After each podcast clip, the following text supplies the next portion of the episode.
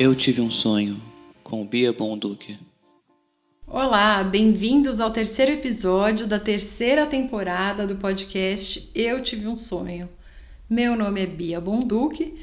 Eu tô aqui exatamente para falar do que vocês procuram quando acessam este podcast, que é sonhos. Queria começar agradecendo a audiência que vocês deram na primeira semana do último episódio.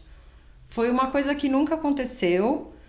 Tive um número muito grande e devo isso à participação da Clarissa e à beleza no geral que teve nesse episódio. Bastante gente veio falar para mim que gostou e eu fico muito feliz porque vocês sabem, não ganho nada fazendo esse podcast, mas o que me deixa feliz são vocês. Ah, essa modéstia. Mas é verdade, eu fico contente quando faço uma coisa assim que as pessoas gostam. Acho que é normal, né? E bom, como no último episódio a gente falou tanto de coisas bonitas, hoje eu vou conversar com o escritor de horror Oscar Nestares. Ele é mestre em crítica literária, tá ali para se tornar doutor e também tem uma coluna na revista Galileu. O Oscar vai contar para mim não de não só de pesadelos, de sonhos horrorosos, mas de como é o processo dessas coisas horríveis que povoam a cabeça dele de vez em quando, para colocar na escrita. Como que ele faz? E ficou uma entrevista muito legal eu admiro bastante o Oscar, há muito tempo fomos colegas de faculdade e também vai ter beleza nesse episódio, porque a vida não é tão horrível. Então, não precisa desligar. E foi engraçado que quando eu pensei em entrevistar o Oscar, eu pensei assim, ah, seria legal se eu tivesse um sonho meio a ver, né, com, com horror e tudo mais. E daí eu tive na noite seguinte, eu sonhei que eu era torturada por duas pessoas que não fazem parte do meu convívio. Uma, uma amiga muito querida, que eu não vejo há muito tempo, e outro, um conhecido, também não vejo há muito tempo, mas são duas pessoas que eu duvido que me torturassem. E era uma coisa assim, me cortavam com estilete, não deixavam eu levantar, tinha que ficar deitada no chão, tava frio o chão me queimavam com cigarro. Foi horrível. Se eu pudesse pedir um reembolso pela noite de sono perdida, eu já teria descido lá na Unimed para falar: oh, paga aí que não foi legal essa noite aí. E bom, já que estamos nesse assunto, esta noite eu tive 96% de aproveitamento do sono. Dormi profundamente por 8 horas, não foi só ficar na cama. Então eu estou muito contente e vamos para a entrevista do Oscar, que é isso que importa no episódio de hoje.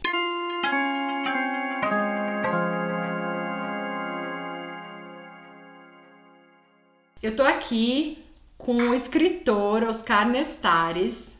Ele, assim como eu, tem um segredo horrível que é ele é publicitário também. E ele também é mestre em crítica literária, e quase doutor, né? É isso, Bia. Quase doutor, assim, na iminência da defesa. Hum. É, no finzinho de abril agora acontece. Vamos ver. Se tudo der certo, quem sabe no começo de maio. Você se torna doutor em? Em Estudos Comparados de Literaturas de Língua Portuguesa. É um programa da Letras lá da FEFELESH, da USP, uhum. uh, onde eu curso doutorado desde 2018. Ingressei em 2018 e agora, 2022, estou quase lá. Que legal. E você escreve sobre horror, né? Horror e literatura fantástica? Sim, sim. É, a literatura fantástica e o horror são muito. Muita gente é, é, vincula muito o horror à literatura fantástica. Quer dizer, o horror ele é um subgênero da literatura fantástica, né? O pessoal costuma ver dessa forma. É, mas pode não ser, né? O horror ele pode ser porque a gente pensa em literatura fantástica, a gente está falando do sobrenatural, do inexplicável, é, do implausível, né? Ou daquilo que não é explicado pelas nossas leis aqui da, da nossas leis humanas, por assim uhum. dizer. E o horror, às vezes, ele está dentro desse contexto de ser, quer dizer, o horror pode ser essencialmente humano, não precisa ser sobrenatural, né, não precisa ser inexplicável, ele pode ser inerentemente humano. Hum. Mas sim, eu escrevo literatura de horror, então nesse campo uh, que está dentro da literatura fantástica, mas que também foge um pouquinho da literatura fantástica. É o meu dever e minha salvação. Assim, eu escrevo horror, uh, pesquiso horror, né, meu objeto na, na, pesquisa acadêmica é literatura de horror, e quando dá eu traduzo também, que eu tenho alguns trabalhos de, de tradução. Mas, enfim, quase nunca. Agora vamos falar de sonhos de horror. Vamos falar de sonhos de horror. Pegando aí que na apresentação eu falei que eu tive um sonho horrível depois de falar com o Oscar para ele participar. Eu já estava fazia tempo que eu não tinha sonhos horríveis. E engraçado que você falou isso, que tem a coisa humana do horror. Geralmente meus sonhos horríveis são de coisas humanas, de coisas corriqueiras até. Quer, quer dizer, corriqueira não, porque não é todo dia que a gente sonha que está sendo torturada, né? Não é todo dia que a gente é torturado. Mas pode acontecer. É, então a gente vai falar desses sonhos horríveis é, e da literatura, como que você usa o seu. Primeiro eu queria que você me contasse assim, como que é o seu sonhar? Você sonha todo dia? É raro? Você lembra, não lembra? Como que funciona? Nossa, Bia, quando você. Bom, de novo, obrigado pelo convite. É um prazer.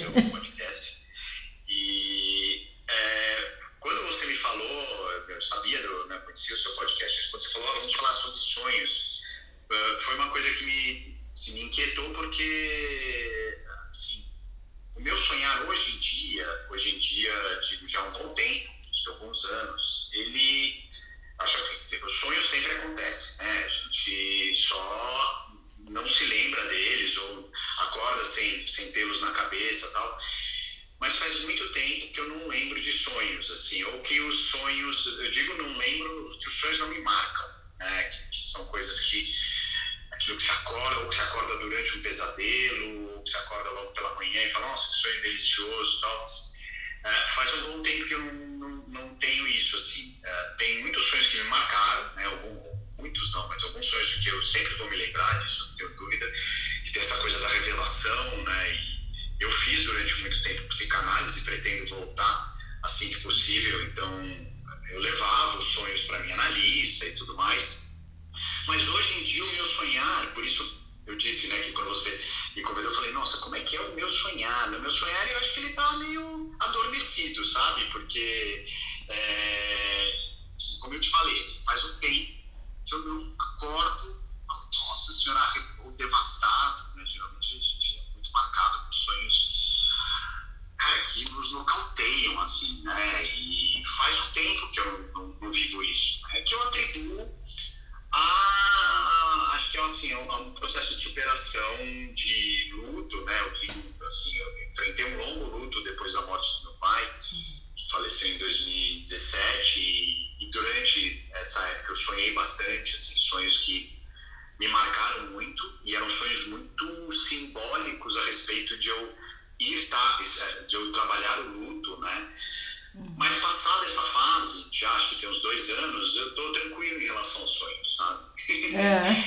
então, é, é, curioso, mas eu sempre recorro a sonhos que eu tive lá atrás, nessa época mesmo, ou antes disso, às vezes para escrever, quando eu quero me aterrorizar ou me, né, me perturbar muito, eu me lembro de algumas imagens que vieram nesses sonhos. Ah, e aí você, você joga isso na sua escrita, tendo o contexto do sonho, ou você pega ali uma, uma cena horrível que teve no seu sonho para você é, colocar no contexto da escrita?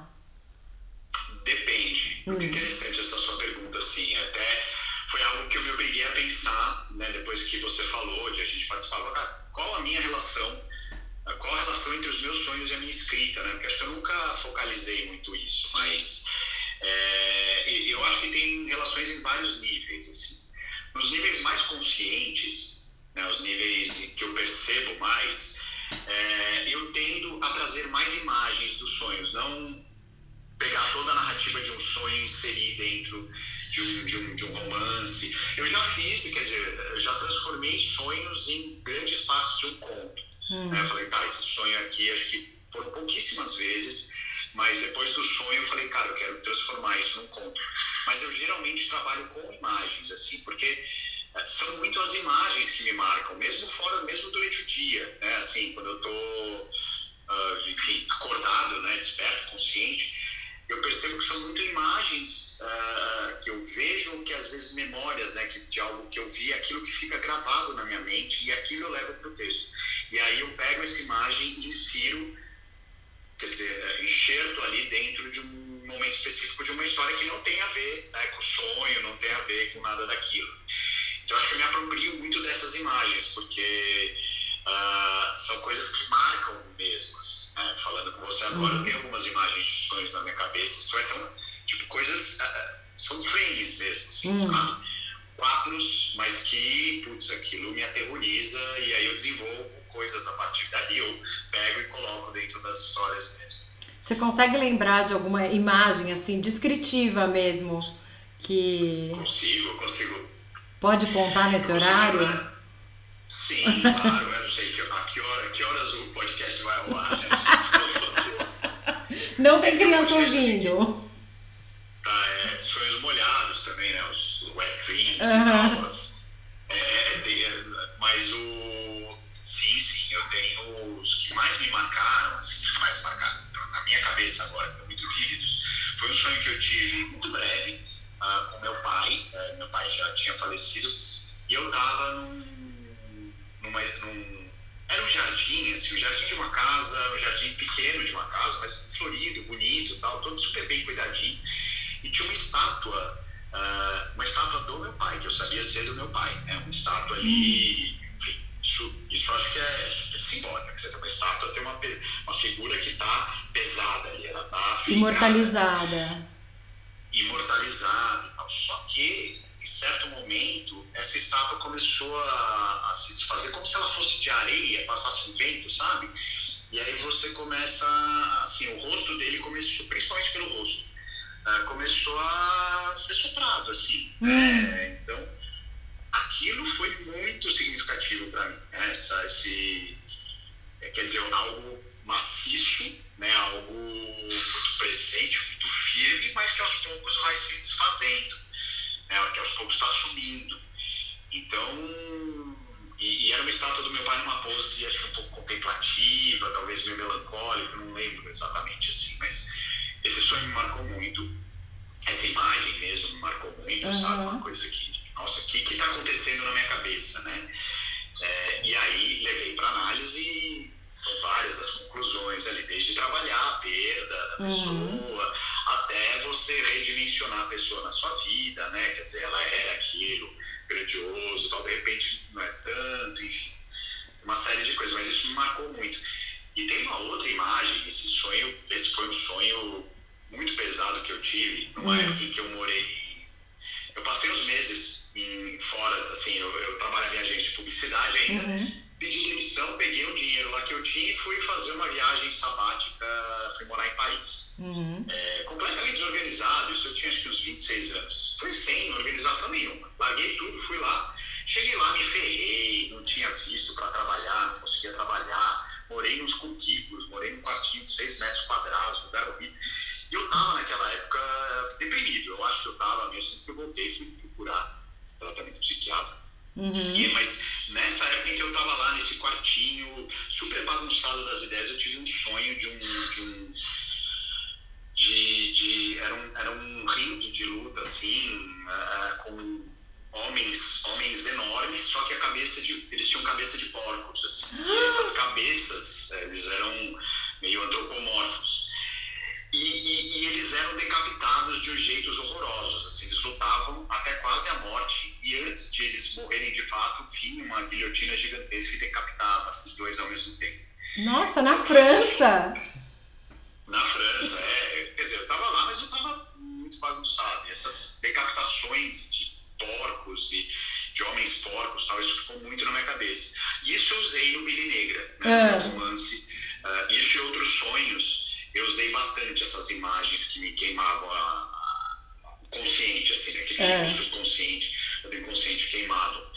Então, mas eu me lembro dessas duas, assim, para de fato Você tá me contando e eu tô lembrando que eu nunca vi, mas diz que o pior episódio do Twilight Zone é de pessoas com cara de porco, chama The Eye of the Beholder.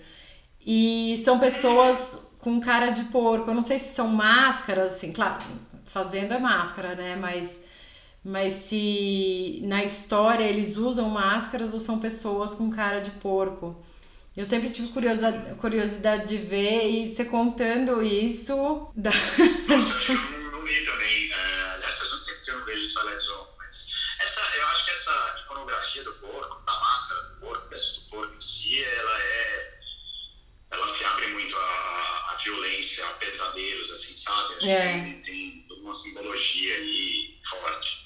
É verdade. E bom, esses dois sonhos que você me contou, eles têm uma, uma diferença que um é bastante fantasioso e outro é, é bem real, se for ver. Tudo bem, a estátua do seu pai né, tem símbolos e tal, mas se você parar para observar, tem, o sentido tá ali.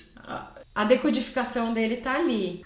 Sim, eu acho que esses são os mais imediatos, né? Aquilo que você vê, bom, já está muito claro para mim o que está acontecendo, mas mesmo que esteja claro no, né, nível é, bem da consciência mesmo, tem algumas coisas mais subterrâneas ali que você vai cavando e vai encontrando. Né? É. Mas, mas, de fato, eu acho que ele, ele não foi nem um pouco tão violento como, quanto o outro sonho. Uh, e quanto outros sonhos, na verdade não violentos, mas outros sonhos, pesadelos que eu tive, eu lembro de um pesadelo na infância também. Isso tudo foi pro Billy Negra, é muito louco. Acho que eu esgotei lá hum. minha, minha cota de uso de sonhos em, em, literatura, quer dizer, de sonhos que eu tive ao longo da vida, né? É. É, Esse da infância qual é? Eu adoro gente que lembra sonho de infância.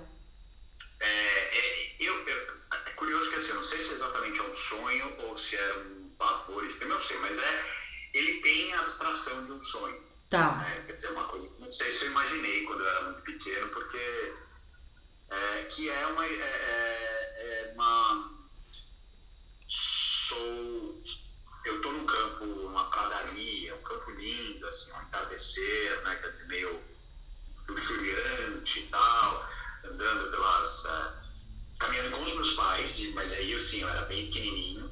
Hum. É, então eu me lembro de eu andando com eles mão dada, né, os dois altos, assim, fazendo a, a sombra, jogando o sol, projetando o sol meio corrente, projetando a sombra, esticando a sombra deles, hum. as sombras deles. E a gente vai andando, andando até chegar a um lago, um lago meu, maravilhoso, uma coisa, água dourada, assim, sabe? Coisa meio bem entardecer mesmo, aquele lusco-fusco. E aí meus pais entram comigo na água, eles me deixam ali, a água não profunda, né? Eles me deixam, sei lá, eu chegando até a cintura, e por algum motivo eu não consigo sair dali Uh, e eles me deixam ali.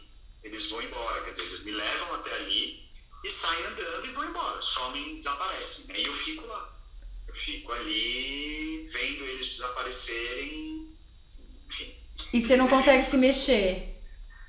Não consigo me mexer. Eu, eu só, assim, me é dado contemplar a partida deles, né? Então. Isso é quase um sonho me... premonitório. Não premonitório. Pois é, pois é. Sim, é, eu acho que é, essa coisa é, é, muito louca, né? Acho que assim, toda criança tem aquele pavor de perder os pais, qualquer pessoa tal. E, e aí eu não sei exatamente em que situação eu tive esse sonho, se era minha mãe tinha o mal de Crohn, né? Que é uma doença crônica que depois virou câncer que, que, que, que a matou. Hum. Eu não me lembro se nessa época que eu tive o sonho ela estava doente, porque a doença tinha crises, né? Tinha, tinha períodos de crises, então períodos mais críticos. Sim. Depois ela melhorava. Eu não sei se durante esse sonho né, ela estava tava nessa crise, né? Quando eu tive isso. Mas de fato, era aquele medo de, de perder. Só que é engraçado que era o pai e a mãe. Quer dizer, meu pai também não ficava. Meu pai hum. só foi falecer muito tempo depois. Sim. Mas mas era, era um sonho assim que ele, ele me marcou muito pelo caráter pictórico, sabe? De, de, hum. Da beleza da paisagem e da tragédia que era aquilo, aquele horror de eu ser deixado por eles lá. Num lago. Nossa, é, é uma mistura mesmo, é um high-low aí, porque podia, né? Parece que tá caminhando tudo bem aqui, não sei o que, de repente. Não, você vai ficar no lago e a gente vai embora. E não vai te dar explicação também. Sim, sair,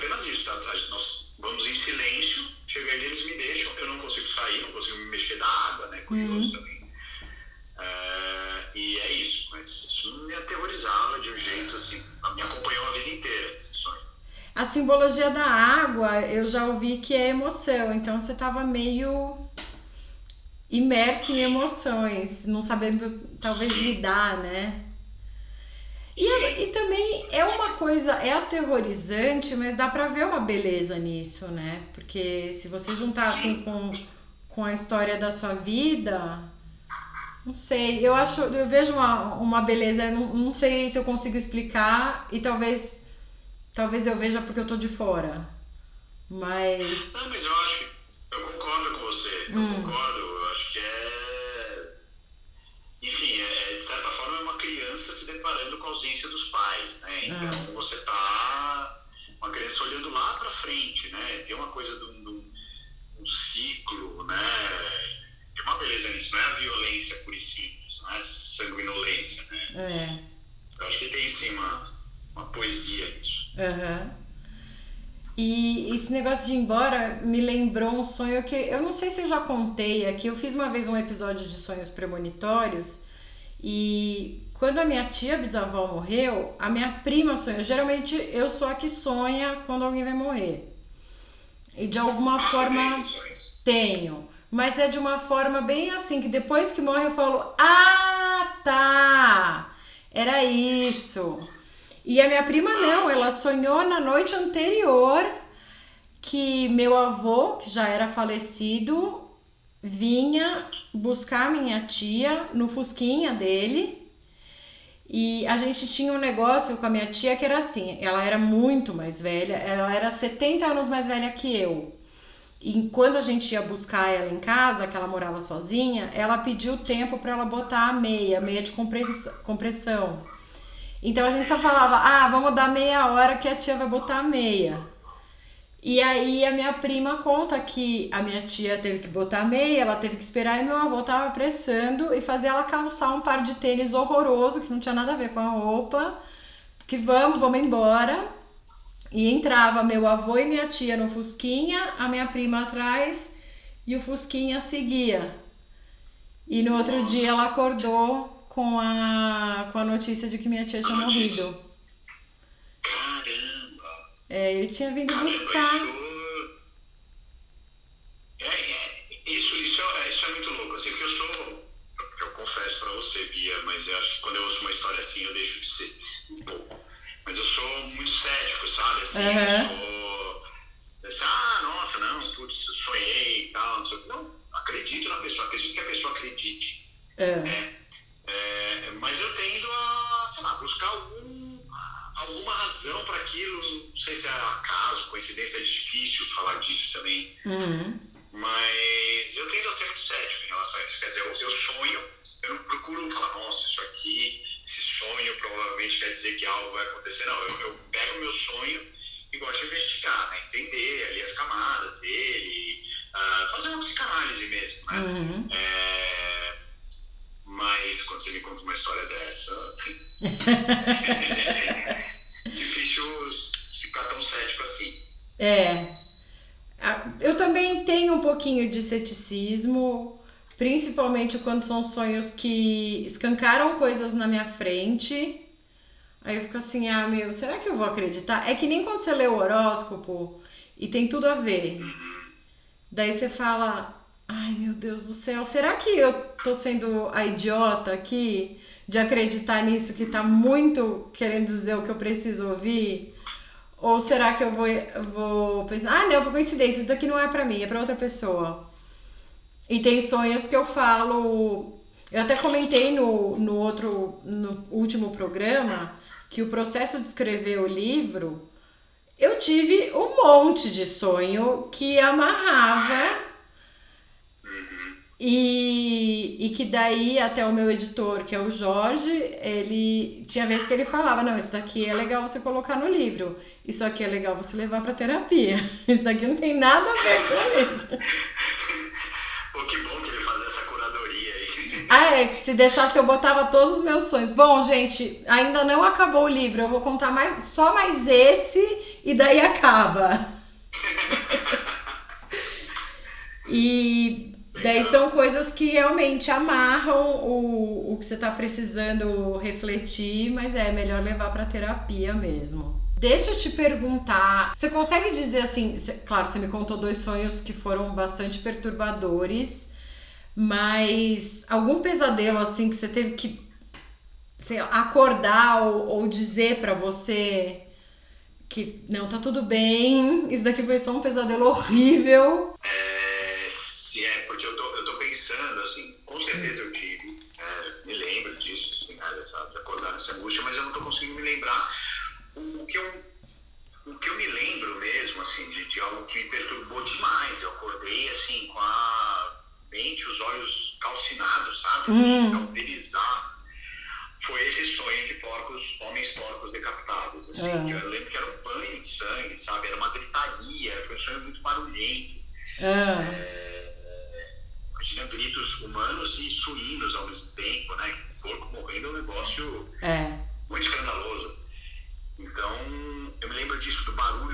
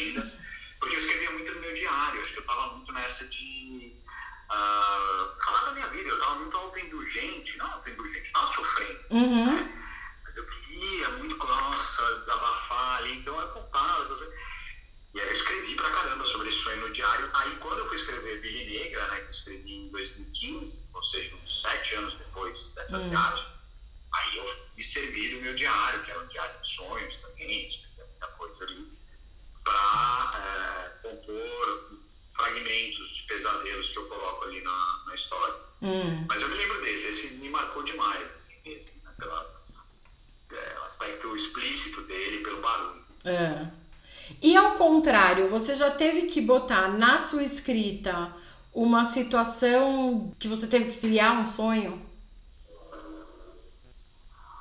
Criar um sonho ou um cenário de sonho para deixar. Mas aí você diz dentro, dentro do texto, uh, quer dizer, uh, compor um sonho de um personagem, alguma coisa? É, assim. é. Uh, quer dizer, o personagem ele sonhou e aí, putz, vamos desenvolver o sonho, né? Isso. Eu acho que tive, sim. Não é muito recorrente, assim. eu costumo, eu costumo ser muito quando eu, por exemplo, eu estou escrevendo um romance agora, terceira pessoa. Hum.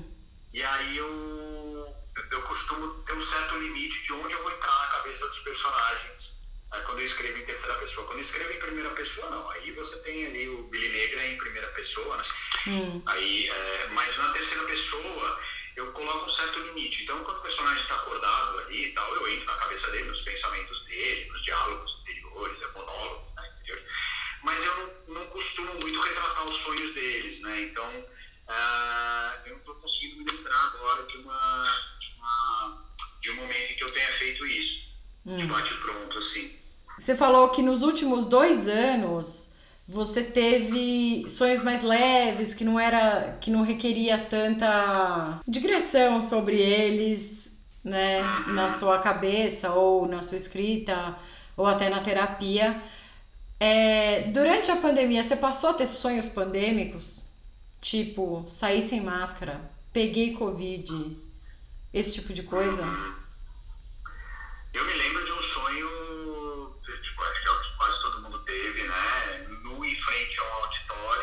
sem máscara, sabe? Em vez de estar nu, eu estar sem máscara, andando, mas não foi um negócio que me perturbou tanto, sabe? Acho que eu, me causou uma estranheza, eu me lembro de andar, sonho corriqueiro mesmo, andando pela rua ah, sem máscara e eu, nossa, acho que eu tô errado aqui, eu sou. tô na contramão de todo mundo, né? Porque as pessoas estavam de máscara. Tive, tive, assim, hum. tive acho que um ou outro, mas não foi um negócio que tenha me marcado tanto, assim, sabe? E aí, para além disso, eh, não, não me lembro de outros sonhos pandêmicos, não. O pessoal fala quem gosta de horror, né, quem, quem é fã de horror, de filme de horror, de terror e tal, de literatura, tem uns estudos, né, dizendo que o pessoal lidou bem com a pandemia, porque a gente está tão acostumado a, a se atormentar, Ah. coisas que quando a tormenta veio mesmo. É, fizeram uma pesquisa, um estudo, falando, entrevistaram pessoas fãs de horror e que não era fã de horror. E quem não era fã de horror perguntaram como é que você está se sentindo? Você está se sentindo bem nessa pandemia? Sei lá, 80% das pessoas disseram não. Que era fã de horror, 70% disseram que ok, estavam levando uma boa, sabe? Não foi um passeio no parque, mas eu acho que eu, eu sei lá, eu acabei processando, lidando com tudo de uma forma talvez um pouquinho menos danosa para mim mesmo, sabe? Uhum. Assim, que muitas pessoas lidaram. É, era até uma coisa quando você falou assim que sonhou algumas vezes, eu ia perguntar assim, mas você ficou tipo fudido da cabeça quando quando veio a pandemia, mas você deu uma ótima resposta, porque eu não imaginava que quem quem curte horror já tá preparado para essa quando a situação piora, o pior cenário, né?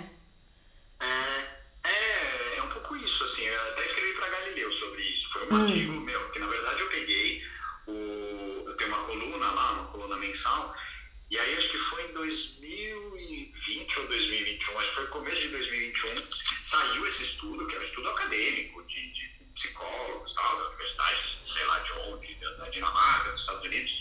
Eles fizeram essa pesquisa com um monte de gente, e aí saiu o estudo, o, o artigo com o estudo, e eu repercuti na Galileu. Nossa, foi um, sabe, assim, o, o texto foi muito compartilhado tal, porque gerou essa reflexão, né? Você fala, puxa, a pessoa tá ali, ela adora se perturbar, quando vem a perturbação, ela é como se você entrasse num ringue direto com sparring, né? Que é aquele, você vai treinar o boxe com ele, e aí na hora da luta mesmo você tá mais preparado com quem não treina com sparring, né? Então, eh, sei lá, é um pouco isso, assim. Nossa, é interessante isso. Porque assim, não vou dizer que, eu- que não é meu esporte me atormentar, é, mas eu acho que não é desse jeito, porque eu não leio o horror. Aliás, é, é quase até uma ofensa pra você, mas eu, eu gosto de ler, eu falo assim, eu não gosto de ler coisa que não existe. Porque se bota assim uma segunda dimensão na história, ah, desculpa, eu não vou conseguir entender. Não, mas Eu é, e pior é que eu, eu entendo totalmente. Eu também não gosto muito, eu não gosto, assim, eu, ah, eu, eu gosto de horror sobrenatural, eu É. gosto de horror fantástico, por assim dizer, mas o, o, o que eu gosto de trabalhar na, na, né, na- na minha obra mesmo Hum. é essa coisa da dúvida da mente, né? Quer dizer, Ah. que, que você cria, sabe, da, da- da hesitação de putz, a pessoa tá louca, tá alucinando, tá perturbada, o monstro é da cabeça dela, sabe? Eu adoro isso, eu adoro esse Hum. horror psicológico, né? Que você fica nessa dúvida, então é uma coisa muito calcada na realidade, é É. muito vinculada na realidade, no aqui e no agora. Mas eu te entendo totalmente, eu tenho uma certa entendeu? fantasia, hard fantasy e tal, essas coisas eu não sou muito fã, não. É. Tem até, eu acho que o filme que mais me deixou desgraçada da cabeça, que é um filme, na verdade, ele não é de horror, ele é de suspense, mas o final dele, e agora eu vou falar pro ouvinte, se você não assistiu o Orfanato e pretende assistir, agora é o momento que você vai tapar o ouvido. Que é, bom, o Orfanato, eu não sei, eu- tem alguma coisa que me diz que é do Guillermo del Toro. É dele mesmo. É dele? É, é dele, é. que o menininho, bom, o menininho desaparece, a mãe fica achando que é a véia que veio buscar e não sei o que, e na verdade não, simplesmente ele caiu e bateu a cabeça e tá preso no porão. Eu fiquei assim, se fosse a véia que veio buscar ele, os espíritos, eu não ia ligar muito. Agora quando você pensa, não, essa mulher ela tava numa confusão mental tão grande que ela, que ela perdeu ele, ele caindo. É isso que me Sim, deixa. sim. Eu acho essa é uma baita reviravolta e, e põe uma calma, te dá um soco mesmo no estômago. Concordo. Eu acho que esse desfecho ele é, ele é uma beleza, assim, sabe? Você fala, nossa, cara, foi por um caminho que eu não imaginava que é, tipo, terrível. assim. E pode acontecer a qualquer momento, então é. Sim, exato. Ele é, quer dizer, é plausível plausível, é possível. É, mais do que do que aparecer o espírito. Se bem que eu já fiz um, um programa aqui, porque uma vez eu sonhei com intervenções de espíritos. No meu sonho eu tava apanhando pra caralho de espíritos. E aí eu conversei com um sensitivo a respeito. E bom, ele me deixou com mais medo, mas. A gente falou muito de horror aqui. E agora eu quero saber. Não é assim uma dúvida que, que eu duvide que você tenha. Mas. E sonhos bonitos? Sonho assim que você fala, nossa, que poético, que. Nossa, eu quero guardar isso daqui. Eu quero morar nessa sensação. É comum você ter? Tenho, tenho, tenho, mas eles se relacionam muito, acho que é a coisa dos meus pais, né, muito presente, assim, se relacionam muito a isso, porque, por exemplo, eu tive um sonho, eu me lembro, foi um sonho lindo, mas muito Hum. fazia muito tempo que eu não sonhava com a minha mãe, eu sonhei com ela, acho que, não faz, acho que o ano passado, em algum momento, eu sonhei, eu acordei aos prantos, mas eu tava aos prantos de alegria, sabe? Eu falei, nossa, é, porque é aquela coisa vívida do sonho, né? A pessoa tá ali na sua frente. É. Então eu, eu me reencontrei com ela né, nesse espaço vívido e verdadeiro, na medida do possível do sonho, Hum. e foi muito intenso, foi muito bonito, assim, acordei realmente chorando muito, é, né, no, no descontrole, mas porque eu abraçava ela, então eu queria permanecer nisso, sei lá, sabe? E ela era como na sua memória. como na minha memória, como na minha memória, ela não estava frágil, não tava nada, estava tipo, bem animada tal, e emocionada também. É. Então, tenho, acho que essas, essas, tenho essas lembranças, e outras de paisagens, assim, acho que não- agora não me ocorrem não, mas eu tenho sim, É. eu tenho. Vira e mexe acontece aquele quentinho, né, mas é um quente triste, porque você lembra da ausência, mas ao mesmo tempo você fica feliz por, por ter reencontrado em alguma dimensão aí, né, sei lá. É essa pequena visita que ela te fez, né? Sim, exato. Você lembrou agora da sua mãe e é uma memória que eu tenho de você me contar há muito tempo que a sua mãe gostava de pregar peça em você. Sim, Isso é só aqui para o ouvinte entender, o que o Oscar me contou é que quando eles iam para o sítio, a mãe apagava a luz e entrava no porão e fazia barulho, era isso? era isso.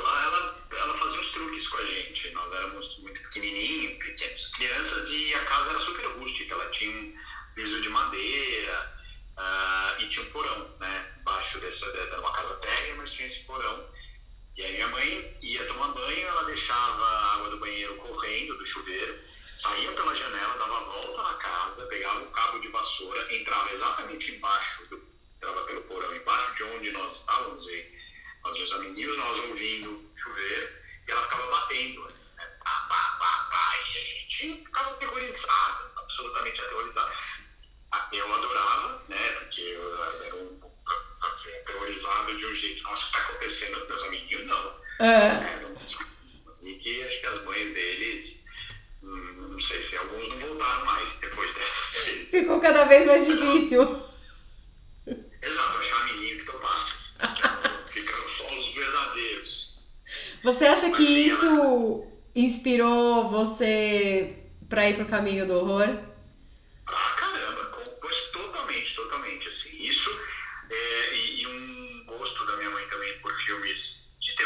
Hum, mas filmes com alguma dose de violência, claro, né? Crescendo, ela foi, mas ela, ela gostava, então me punha pra ver junto, né? Então fui iniciado aí no, no caminho do, do, do cinema de horror com ela. E também por essa coisa de despertar, né? Esse susto, esse medo, essa... mas é um medo seguro, né? Quer dizer, tinha ali aquela coisa do assombro, mas eu falo, não, mas tudo bem, eu tô num ambiente aqui.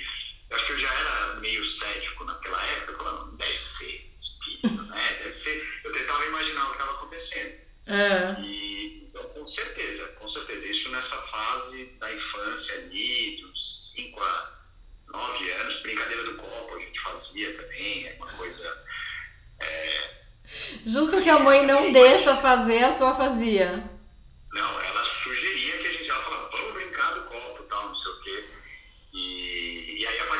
espírito de cachorra nossa que tinha morrido. Me lembro, a gente tinha uma cachorra chamada Narda, de uma pastora belga. Ela faleceu, causou grande comoção na família. Aí uma vez a brincadeira do copo lá no sítio, quer dizer, já era um ambiente meio interior, né? É, Noite, silêncio tal. demais. Silêncio. Aí nós, eu, primos, provavelmente, minha mãe e uma tia minha, ah, quem tá aí? É, aí tinha as letrinhas lá e aparecia a Narda. Nossa, é a nossa cachorra É uma cachorra alfabetizada. Alfabetizada, que sabe escrever o próprio nome, imagina. Meu, suspension of disbelief total. Bem. Gente, que legal isso, ter essa inspiração, né? Ter vindo Sim, de casa e não sei lá, da rua, vamos dizer assim. sim. Foi uma infância muito rica em assombros e arrepios, por assim dizer. E imaginação, né? Trabalha bastante. Pô, que legal. É, meu pai me dava susto, mas não era legal, não. Você não gostava? Não, achava horrível. Ele imitava o Vincent Price rindo no final de Thriller. É, nossa senhora, que coisa horrível. Isso é aterrorizante mesmo. É, eu odiava. Eu me lembro de, de, de ver aquele clipe lá, eu ficava. Só que era um, eu ficava aterrorizado, mas eu queria ver, sabe? Eu quero mais. Eu tinha isso também, eu queria ver o clipe, assim. porque, nossa, é, como que ele tá com essa cara, não sei o que, mas a risada eu não dava conta. É, era foda. o resto, assim, tinha, tinha coisa que eu ficava fascinada de querer assistir, não era de ter. Eu tinha medo do Van Halen. Era, isso eu tinha medo. É, o clipe de Jump Nossa, me dava muito medo. Olha só os caminhos, né? É, isso eu tinha medo. O thriller é, pô, legal, tem uns bichos aí, eles estão dançando. Não sei se. Ah, eu tinha medo de thriller. É. Mas Mas medo. olhava com fascínio. De querer ver. É, quando ele virava, assim, aparecia, ele virou um zumbi, maquiado, os olhos e tal. Putz, aquilo lá era. Caralho, que loucura incrível. Quero mais. Que horror. Credo, quero. Que delícia. Credo que delícia, é. Oscar, acho que a gente consegue encerrar aqui. Foi muito bom conversar com você, muito bom ver o seu lado dos sonhos. Eu vou deixar para os ouvintes que se interessarem em conhecer seu trabalho, o seu Instagram, pode ser? E vou deixar nas informações, mas se vocês quiserem seguir, arroba Oscar Nestares com Z no final. Se vocês quiserem, vocês olham no Twitter e no Instagram do Eu Tive um Sonho para conhecer melhor, conhecer sua coluna na Galileu também e acompanhar e ficar com bastante medo, né? Dessas coisas. Vamos ver se dá para cavar um pesadelo, né? Pessoal a conhecer, porque eu tô com um livro em pré-venda, ele, se tudo der certo, chega essa semana, já estava sendo impresso, que é o Breu Povoado, uma coletânea de contos. Uhum. É, ali um dos pesadelos que eu tive acordado, né? A gente falando sonhos acordados. Mas são coisas que a gente pensa É verdade. espertos, né? Não, mas até imagina, isso são. Mas são, enfim, histórias ali que eu escrevi nos últimos quatro anos, juntei todas nessa. saiu pela editora VEC. E. Mas é isso, Bia, te agradeço demais, adorei a conversa, adorei as provocações, né? me forçar a pensar na relação entre sonho e escrita, me lembrar de alguns sonhos aterrorizantes, outros muito lindos. Foi um prazer. Tomara que você não tenha pesadelo hoje e muito obrigada.